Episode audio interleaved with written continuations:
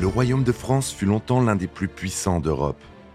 De Clovis le Franc au dernier jour de la dynastie des Bourbons, du règne austère de Saint-Louis à celui de Napoléon III, vous allez revivre 15 siècles de notre histoire. On voit des rivalités euh, entre des branches différentes des familles royales.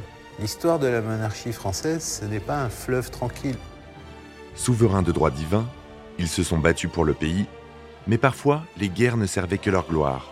Plus le temps passe, plus le règne de Louis XIV s'éloigne, plus les Français sont en train de, de prendre conscience qu'ils sont des êtres humains et qu'ils n'ont pas à être exploités comme des esclaves.